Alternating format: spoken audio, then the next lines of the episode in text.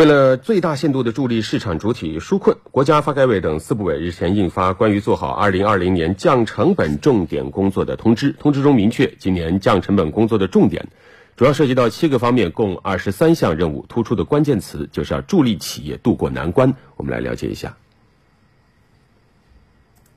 通知提出，将减免小规模纳税人增值税，免征公共交通运输、餐饮住宿、旅游娱乐、文化体育等服务增值税政策实施期限延长至今年年底，允许小微企业、个体工商户所得税延缓至明年缴纳，对除两高一资外所有未按名义税率退税的出口产品全部实现足额退税，电费、网费、房租、用工成本通过一系列措施都将减负。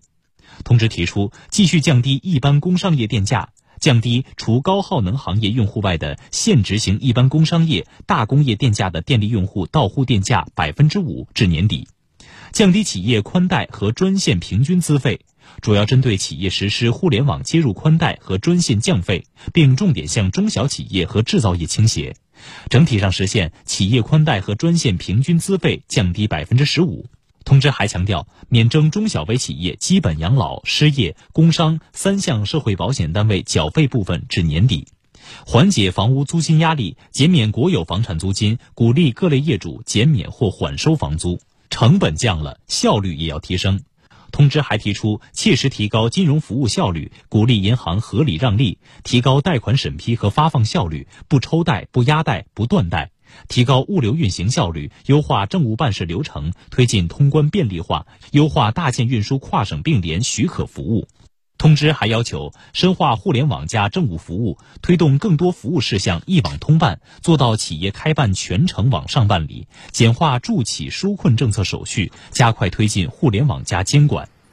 二十八号，针对我国公共卫生防控以及救治基础设施方面存在的短板和漏洞，国家发改委相关负责人表示，下半年在公共卫生机构建设方面将着力提升七项能力，完善三个保障。今年预算内投资用于公共卫生相关项目建设的总投资量将是去年的两倍。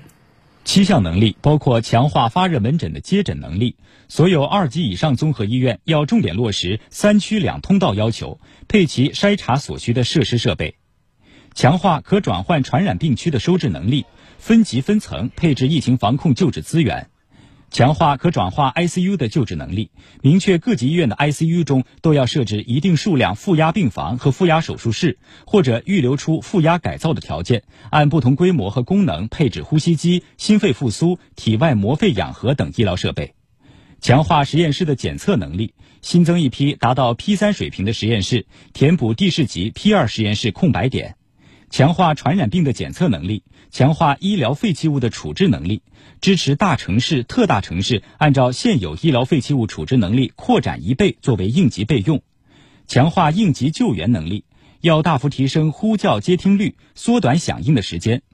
完善三个保障，包括完善重大疫情救治保障、应急医疗物资保障、应急医疗物资启用预案保障，支持每个省份改造升级一至三所重大疫情救治基地等。可以跟大家说的呢，是中央预算内投资用于公共卫生相关项目建设的投资总量呢，是去年的两倍，是缩减了其他的一些专项，然后集中支持这个公共卫生领域的建设。下一步呢，我们将积极继续积极会同有关部门呢，这个引导地方统筹用好抗疫特别国债、地方政府专项债券等资金渠道。高质量的完成公共卫生项目的建设，